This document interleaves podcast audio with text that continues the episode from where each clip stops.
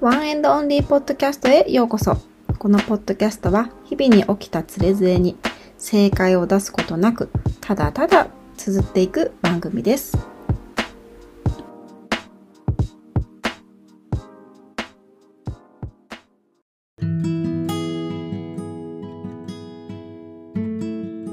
皆さん、こんにちは。こんばんは。かおるです。本日も多くのポッドキャストの中から One and Only ポッドキャスト、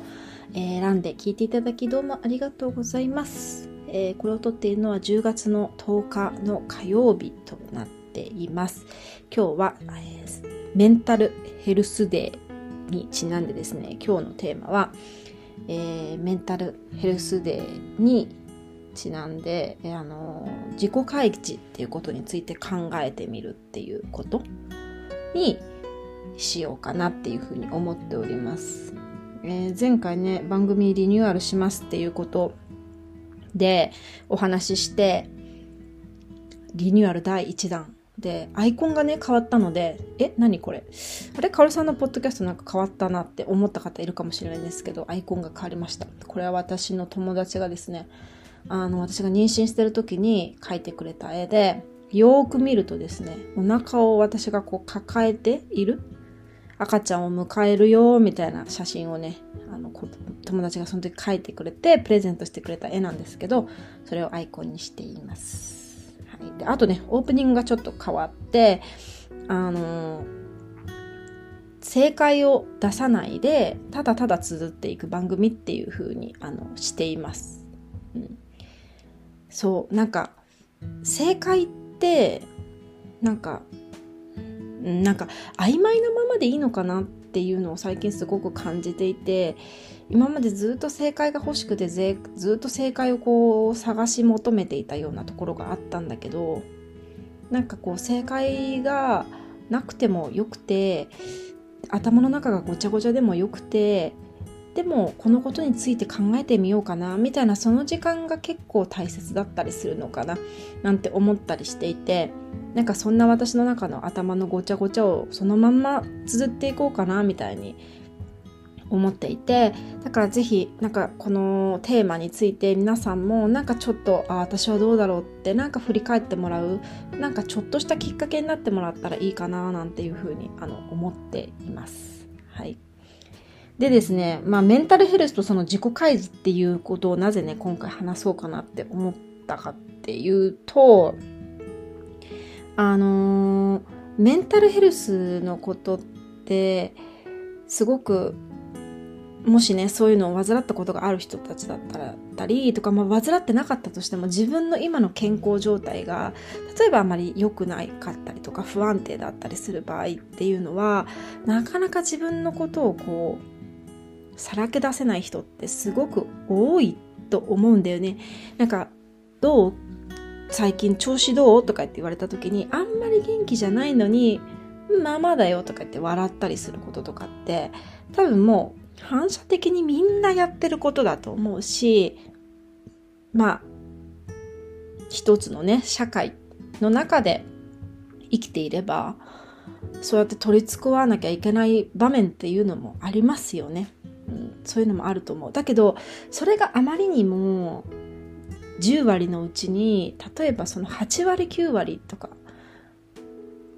自分がこう、なんて言うんですか、そういう取り繕ってしまうというか、そういう部分が多いと、本当の自分の姿っていうのが結局1割とか2割になってしまって、心のバランスバランスが取れなくなってくる。ってなった時にやっぱりこう自分の部分を他者にさらけ出す。それがまあ自己開示っていうことだと思うんだけどっていうのがすごくあのだ時としてすごく大事なんじゃないかなっていうことを思ったんですよね。皆さんはどうですか？自己開示とかっていうのをあのする相手はいますか？あとそういうことが得意ですか？不得意ですか？なんかそんなことをねちょっとかん一緒に考えてみたいなみたいに思ったんですよね。で自己開示っていうのを Google で調べると読んでみます。自己開示とは自分の内面を他者にさらけ出す行為のことである。例えば初対面の人と会った時に自分の生い立ちや趣味を伝えることも自己開示の一つだ。おおそうなんだね。自己開示により性格や考えなどの相互関係を理解を深められ相手に対する警戒心を和らげる効果がある。ああなるほどね。相手に対する警戒心を和らげる効果っていうのもあるしなんか自分のそのパーソナルな部分をこう打ち明けることによって自分の警戒心もなんか解けるかなみたいに思うんだよね。っていうのはなんか例えばちょっと込み入った話とかだったとしたらなんかこういうことを話してくれたんだ。話すよあなたにみたいな。何て言うんだろう。相手にこういうことを話すよっていう自分これだけ心をえっと、許してるよみたいなところにもつながるのかなって思うんだよね。だからこうすごい込み入った話っていうかそのパーソナルなことを話してくれたことによってあの嬉しく感じる時もあるよねそういうのをシェアしてくれてありがとうっていうその相手に対して思うこともあると思うし私たち誤解示っていうのはすごくあの大事な一つのメンタルヘルスをね良好に保つ上でもすごく大事なことだと思っててっていうのも私去年3年前のこのメンタルヘルスデーに私はその当時患ってたパニック症っていうのを持ってますっていうのをなんかインスタグラムか何かであの言ったんですよね。で言ったことによってあのすごく自分の気持ちがこうすっきりしたんだよね。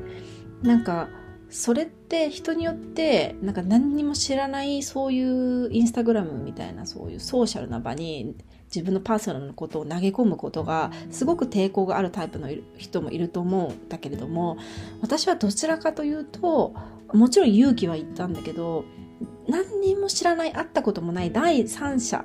全く知らない人たちの海だからこそこう言えたみたいな部分は結構あってなんかそこからすごく気持ちが楽になってあの身近な人とかにもすごく言いやすくなったんだよね。だから初めの壁の突破口として私はソーシャルメディアだったんだよね。でもしかして今振り返ればそれをやっていなければこのラジオをやってることもできなかったかもしれないって思うとうんなんかやっぱりあの場で自分で自己開示してよかったかなっていうふうに思ってるの。でもすごく一方通行な行為だと思うんだけれどもソーシャルメディアっていうところにこう投げるとね。でもそこで私がそういう自己開示みたいなものを3年その前から立って思ったのがあの気をつけた方がいいなって思ったことがあってなんか一つはえっとその相手があって例えばその話この人になんか自分の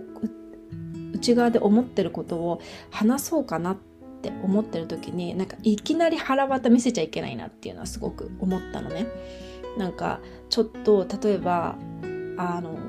ちょっと自分のパーソナルなことを話したいんだけれども話してもいいかなみたいな感じで前触れっていうかなんて言うんだろう取ったりっていうのはその相手に対してもあなんか今からパーソナルなことを話すんだなっていうなんて言うんだろう準備を与えるじゃないけど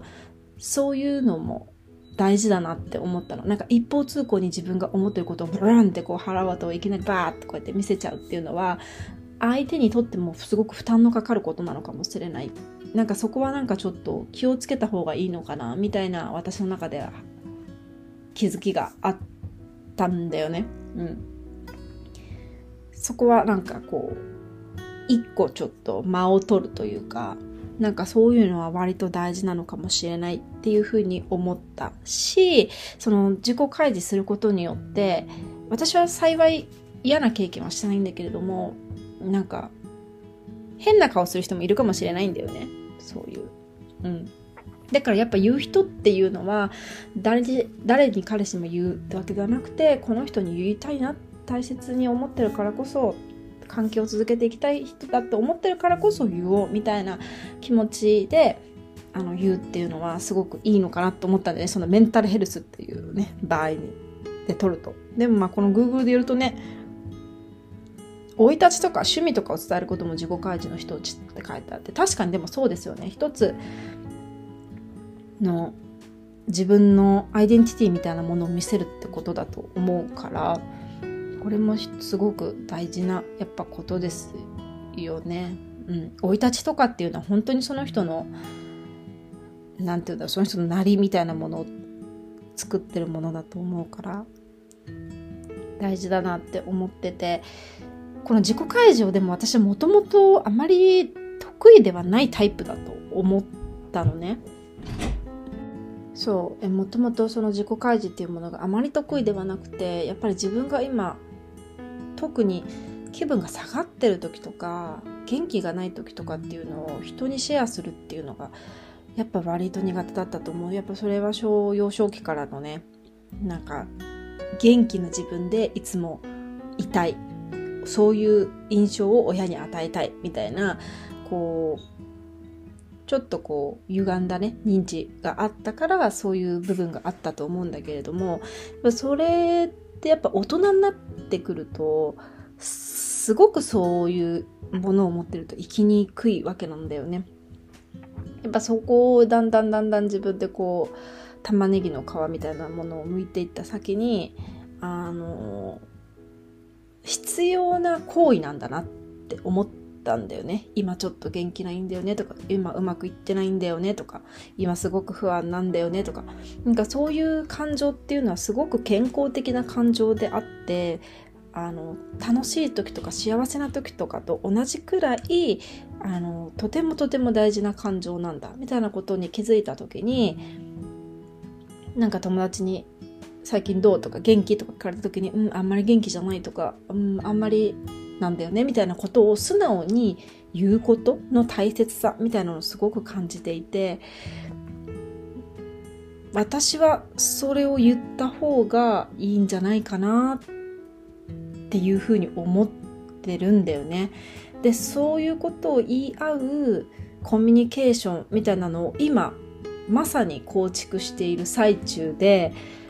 これが自分の人間関係にどういう影響を与えるのかな？みたいなところを今見てる経過ではあるんだけれども。なんかこういうことをさ20代とかのうちからやってる人もいると思うし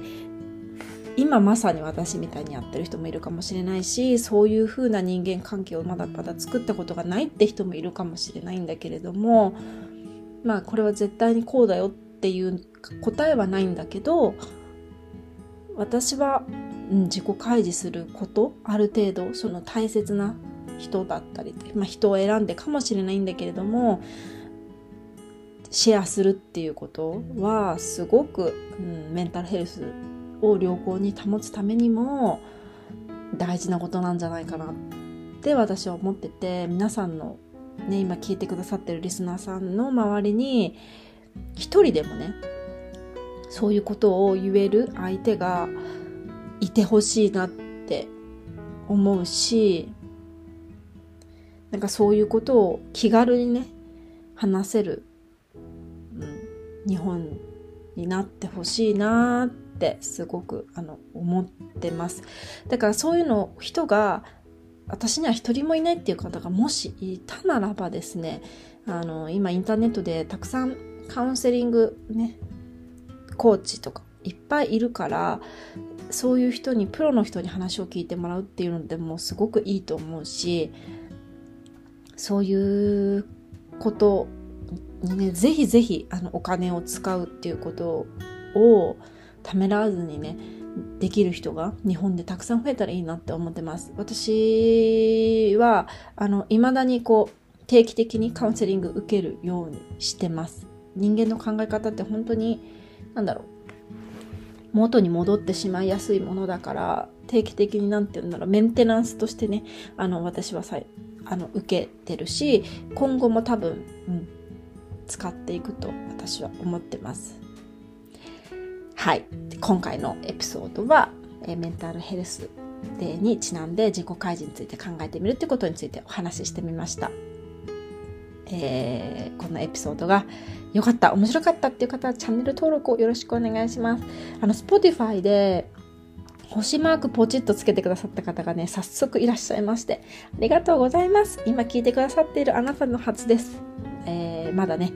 やってない方はぜひぜひよろしくお願いします。あの、本当に活動の励みになりますので、よろしくお願いします。で、Apple Podcast からは感想を書くことができますので、そちらもぜひお時間がある際によろしくお願いします。はい。ではまた次のエピソードでお会いいたしましょう。じゃあね、バイバーイ。